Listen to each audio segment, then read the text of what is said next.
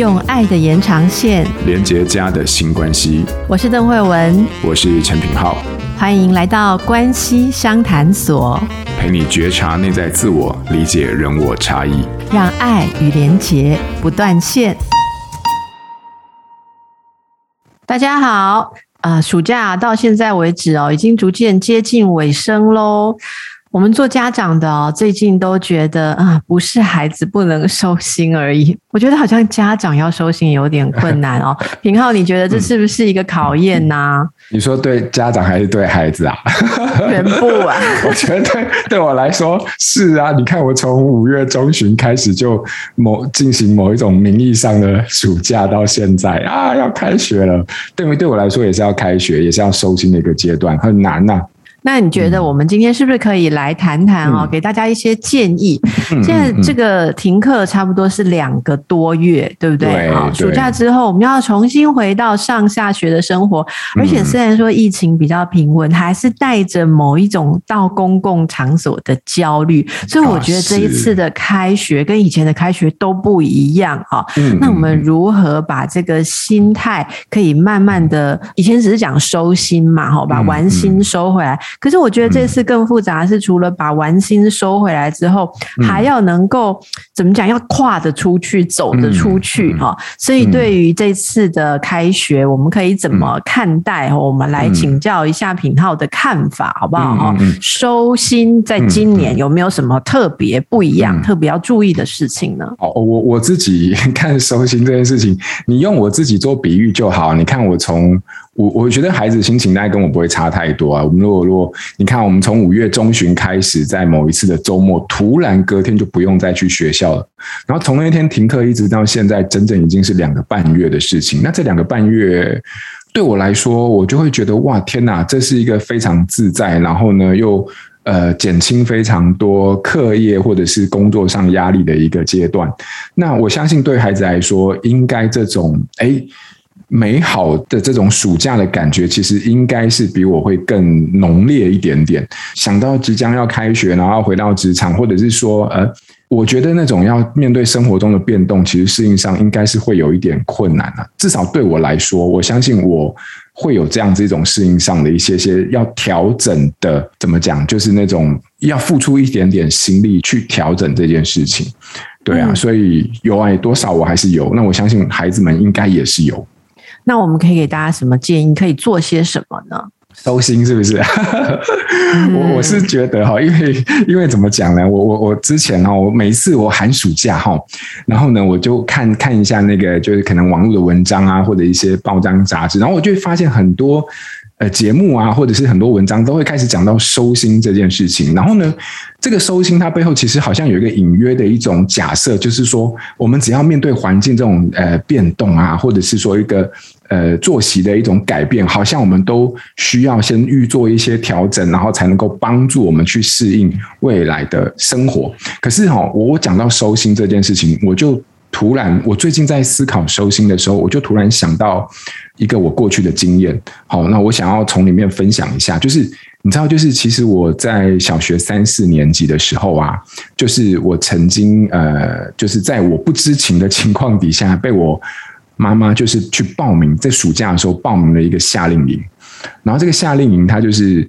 五天嘛，长达五天的夏令营。然后我知道的时候，其实已经是即将要出门的前一两天了。然后我那时候就非常的抗拒这件事情，我就哭得要死，因为我没有参加过夏令营。然后那一天，我很不情愿的被我妈哈带到那个集合点，然后上那个游览车，然后我坐在一个靠窗的位置。然后在游览车我要开走的时候，然后我妈就在底下跟我招手说再见。然后我在车上哭得稀里哗啦，边流鼻涕，然后非常恨的看着她，然后就一边看着她，然后一边又不想理她。然后他在窗边跟我挥手，我就故意哭得非常可怜。我是真的觉得自己很可怜。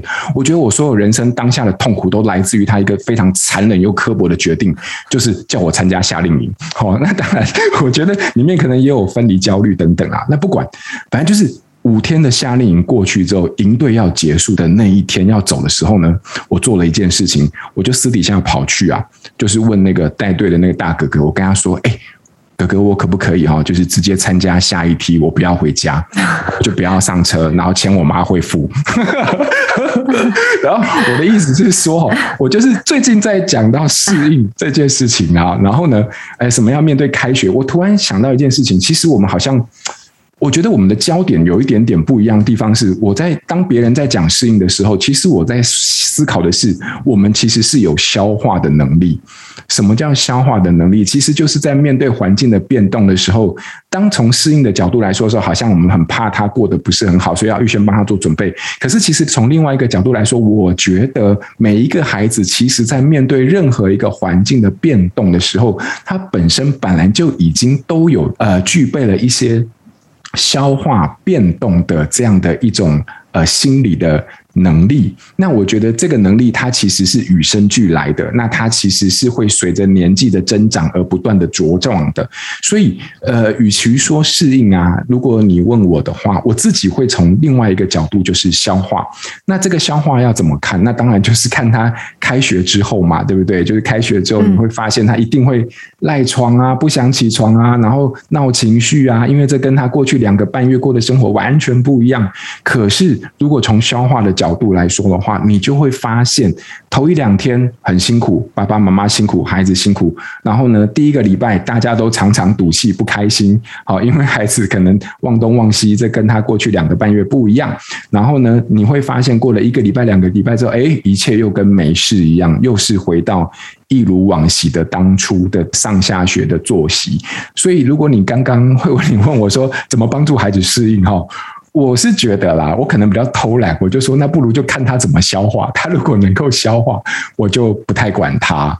嗯，也就是说，不要预先说啊，要开学了，我们要做什么做什么，不一定需要，而是去观察。我我觉得品浩刚刚讲的这个点，我把它稍微再强调一下，这是一个很重要的点。因为我本来也是想着说，啊，好像我们要上学前来做什么做什么收心操，以前不是都会说几步骤的收心操，从睡觉时间开始调整，然后接下来的两个礼拜啊，每天都要看一点书啊，写一点习作啊，然后不能再玩。那么多的这个电脑游戏啊，就是啊，减少哎，对，那我哎，其实你刚刚讲的时候，我突然发现说，我们这种传统的想法，反而又把开学这件事情变得更令人讨厌。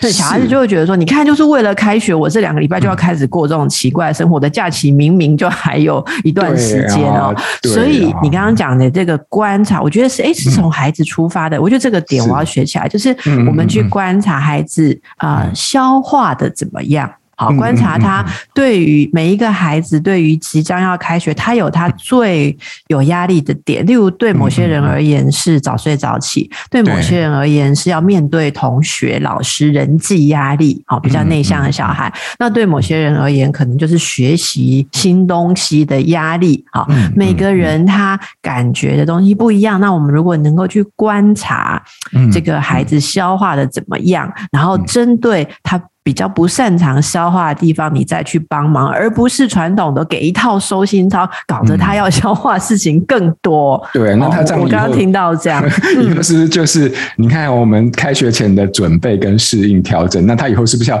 为了这种调整，开学前的准备跟调整，他又要再花一点时间去面对这种开学前的准备跟调整？那这个暑假就不用过啦。所以哦，没有了，我可能是在讲我自己的心情，就是每一次啊，就比如说开学。钱嘛，对不对？然后就会开始要准备啊，巴拉巴拉。那我就觉得我，我其实真的就像你刚才说的，我没有很喜欢那个阶段。我其实自己心里都有数嘛，就是要开学了嘛，因为我暑假作业都没写啊，我自己当然心里都有数啊。所以说，那种准备对我来说是另外一种不一样的呃压力，可能对我自己啦，但是可能对很多家长来说，诶，那个是有帮助的。那可能我我是觉得在。看待适应之余，其实有另外一种消化的角度，也不妨是一种看孩子的方法。对啊，是。那我们可不可以更细节的给家长们一点帮忙？嗯、例如，我们要如何去观察小孩子消化这些呃变动的情况？哈，那我们是要，就是说，例如说是要分成几个类别来协助吗？还是它是一致的？因为有些孩子就是消化。这个变动不好嘛？哈，那消化不好会有什么样的征兆？如果他已经观察到消化不好，嗯、我们要协助什么？嗯嗯嗯，如果从消化的角度，我觉得这个好像。哎，我刚刚比较临时想到，就是两个比较大的层面，一个比较还是生理上的，对不对？然后一个可能就是心理上的。生理上的消化指的就是说我们的作息呀、啊，然后暑假那些可以。呃，恣意妄为的呃权利啊，都会被收回去啊。然后呢，他面对这种生理上的作息的消化，其实我我觉得这个东西基本上回到大部分的孩子来说，这种消化，他应该就是一段时间就会变得呃比较能够适应了。那可是心理上的消化就比较不适，因为心理上的消化，可能大家比如说像我们在看孩子，就会看他可能在。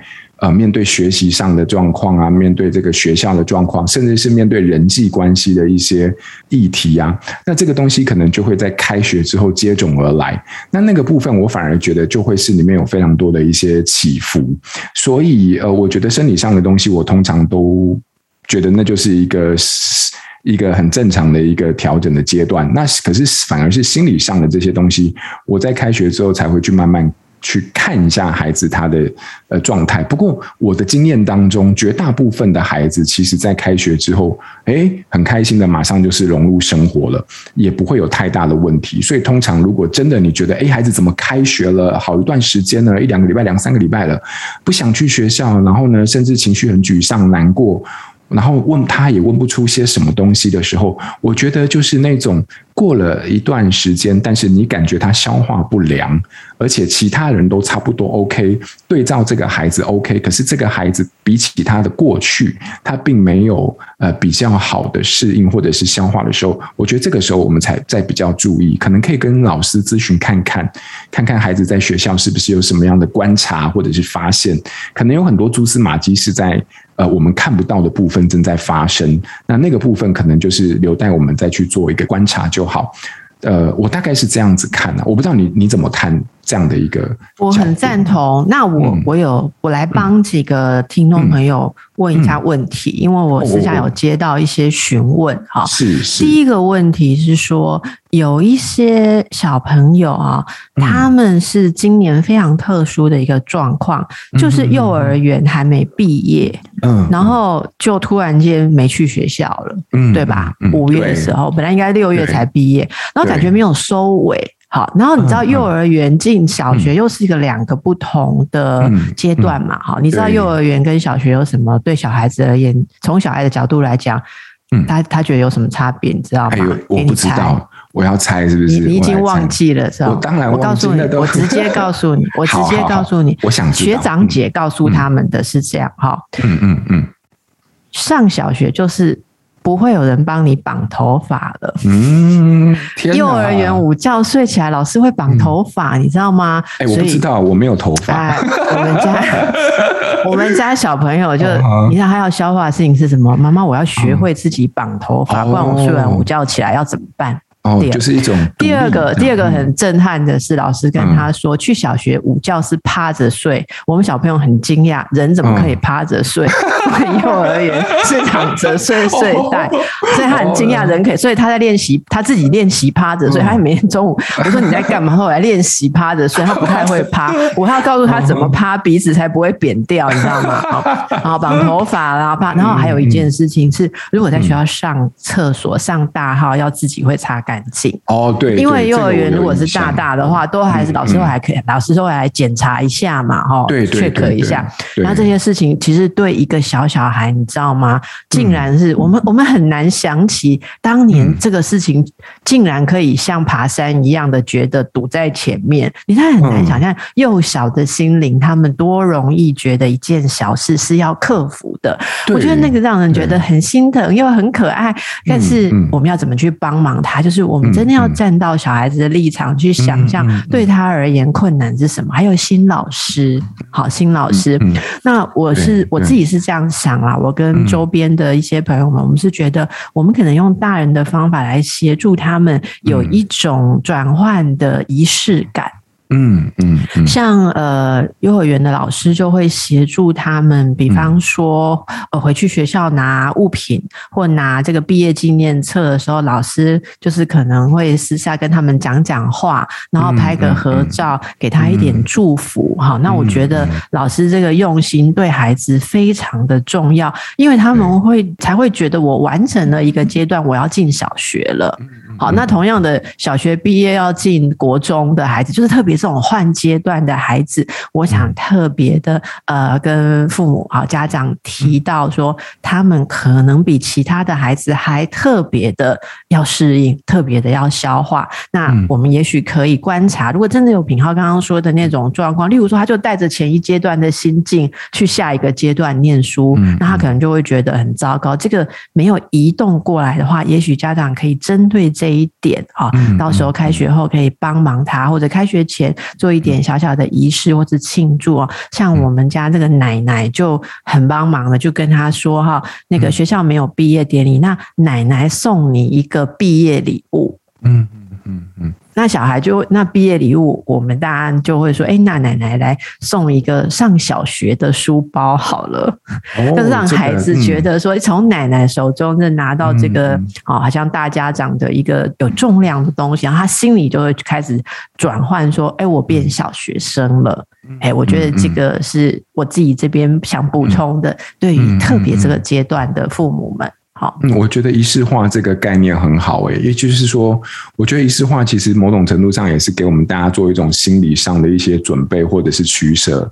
然后在不同的阶段里面，然后有一些预先的心理的一种调整。我觉得我我我觉得我蛮喜欢仪式化这样的一个概念。或许每个家庭里面都会有它不同的一种仪式化的习惯或者是文化，但是我觉得用这样的角度其实是蛮好的。尤其是你看毕业典礼本来就是我们一个一个阶段结束或者是开始的仪式嘛。那很可惜，他就是因为这个疫情没有了。对对对，所以我觉得在家中取代，用自己的方式去提供一个这样的仪式化的机会，挺好，我喜欢。嗯，可是我们家来不及了。哦、嗯，对，算了。好，已经开学过了，过了要准备开学了。对啊，好，他们有他们自己的仪式化啦。对啊，也 OK。对啊，对啊，其实就是你想，你讲，很孩子自己是有适应能力的。好，那依据小孩不同的年龄，也许越大，我们要干涉的越少。不要说小孩人家已经跨过去，你爸妈还在那边。坚持要一个前面那个阶段仪式，小孩就觉得哦，我是为了给我爸妈一个毕业典礼，好吗？哈，对啊，让他们度过心中的某种缺憾，这样。真的。那说到爸妈，我要进入今天的这个，应该说是练习啦。练习哦，好。练习，对对对，我们这一阵子啊，那么要帮助孩子们的练习，好，今天的练习，你想要给爸妈练习，还是给孩子练习？孩子会听我们节目吗？孩子不会啊，如果是我 亲子天下，哦、这给爸妈的功课，真的听起来好老派，真是的。可是那个好，好伤心哦。不是不是嘛，不同的阶段而已啦。对对对，你真的感觉就跟我有不一样的成熟度，因为你小孩已经到青少年，嗯、你看你就已经看得开。嗯、你看我就是那种幼儿父母的那种心态，还以为我们讲话、嗯、孩子都会听。我，我的甘蔗已经吃到尾端了。哦，哎呀，真的是前辈前辈，好前辈，哎呀，这样比较大。不过我我那就给嗯，你说功课对不对？我我想想哈，今天的我我我觉得哦，今天其实我也好像，我只是想要跟家长。在为我们的暑假哈做一个仪式化的结束，好了，好不好？比如说，你看哦，我我最近其实也有在思考啊，就是我们其实是从五月中旬一直到现在啊，我相信其实大家待在家里面相处的时间，就是会有很多的冲突啦，然后呢，也有很多就是哎，可能呃不开心、相处不愉快的事情啊。可是你会发现，当你在回想的时候，整体来说还是很多甜蜜的时间或者是记忆会占据我们记忆大部分的一个比例啊。可是我我也发现一件事情，这蛮隐微的，就是可能有些家长在这个暑假的阶段里面，他也发现，哎呀，呃，我这个暑假里面好像跟孩子相处当中，其实有很多时候的冲突。过后，他其实会有一些自责。那自责就是说，他其实也不想骂孩子，他其实也呃，我们都是真心的关心孩子。可是问题就是，我很 忍不住，就是在某些当下，我就是想要破口大骂。然后，可是骂完之后，我又觉得自己心里面有一些过意不去，然后又会觉得很很难过，好像我做的不是很好。那我我其实想要跟爸爸妈妈们说，就是说，其实我觉得在亲子的或者是所有关系里面相处，面对像这样的冲突，然后像这样子的。不是很愉快的互动，其实大人的自责是很正常的。可是我同时也发现，其实大部分的孩子他们都能够有消化这样子跟家人冲突的能力。我是说，在合理的呃冲突底下，那前提是当他能够理解到自己是被爱的这件事情的时候。所以，嗯、我想说的是，就是其实身为家长啊，我们。呃，永远都会在亲子关系里面经历到冲突，因为我们永远都会陷入对于呃教养的原则或者是我们各自理念的一种拉扯跟对立当中。呃，不管是这种拉扯跟对立，不管是对孩子或者是对配偶，但是呢，我我觉得是这样，只要你在关系里面的一天，就会有不断的折冲、妥协，然后重新适应，然后呢，在这过程当中，你可能稍稍微可以喘口气，然后你会发现。然后再继续的动荡下去，哦直到有一天孩子长大，或者是离开家庭为止。哦，那所以，我我是觉得，我我想，我们这一周的作业其实就是好好的去安置自己就好了。因为，呃，在所有这两个半月的相处当中、冲突当中、呃，甜蜜当中，你会发现，其实我们都在见证一个最核心的本质，就是关于我们在乎彼此，我们呃。关爱彼此，这个才是我们之所以凝聚的重点。好，所以。或许这一周，我们就用一个准备的心情，带着孩子慢慢回到开学前的心情。那我想应该是开很愉悦的。你可以或许可以跟孩子讨论看看有什么想法，这个新的学期啊，有什么活动的规划？你看，这也是慧文刚才讲的这种比较像是仪式化的行为。可是你在带来他讨论的时候，他画面当中的想象，其实就无形当中也把他拉回到往后的某一种呃生活当中，某种开学的预备当中。好，那或许我们可以记得用消化的角度。来看待孩子的适应，那这个时候你就会慢慢的看到孩子的能力，其实会在他的年纪的增长当中展现出来。我们看趋势就好，这个是我想要给大家的一个心理上的准备跟沉淀。嗯，我们看趋势就好哦，大家要听好。其实刚刚从这个互动的点点滴滴当中，我真的也体会到，果然这个资深父母哈，跟新手父母，嗯，还是这个姜是老的辣哈。我们还在那边想收心操，人家还觉得说 不用出手的时候不要搅局，哎，真的。所以最后大家好好来做做这个品浩啊，品浩老师给大家的一个练习。呃，我觉得大家。可以从这边演绎出个人喜欢的状况，像我刚刚听着听着，我有一个想法，我要再琢磨一下执行。我觉得真的，我也觉得这两个多月真的好特别哦，所以我我可能会说，哎，我们在跟孩子们安顿的时候，像刚刚讲的，让自己不管这两个月做的满意不满意哈，有人希望这两个月什么矫正小孩一个生活恶习，结果根本没有矫正，只是爸妈标准降低哦。我是建议啊。我我自己在想，也许我们可以做一个方法，就是啊、呃，开学之前，然后我们可以跟孩子回顾一下这两个半月，我们因为诶。相处的时间比较多，我们有没有做到了一些平常没有办法一起做的事情？那如果你的孩子，呃，这个其实我想五六岁以上都可以懂了，是不是可以爸妈可以表达一下对孩子一起相处的感谢啊？我觉得我们可以好好的感谢一下小朋友，哎，跟我们一起，也许看了一些书啊，呃，听了一些节目啊，哦，耍废啊，哦，也许有一起打扫家里呀，或什么啊？那呃，只是冲突。也没关系，我们可以说你让我多了解你很多，谢谢你啊！嗯、所以这些都是我们一起把心情可以安顿好，好，那么祝福大家就是可以顺利的准备好下一个阶段的生活。哈，谢谢品浩，也谢谢大家喽，谢谢大家。好，那我们今天就到这边喽，拜拜，好，拜拜。亲子天下 Podcast，周二谈教育，周四聊生活。周五开启好关系，欢迎关注孩子教育教养的你，订阅收听。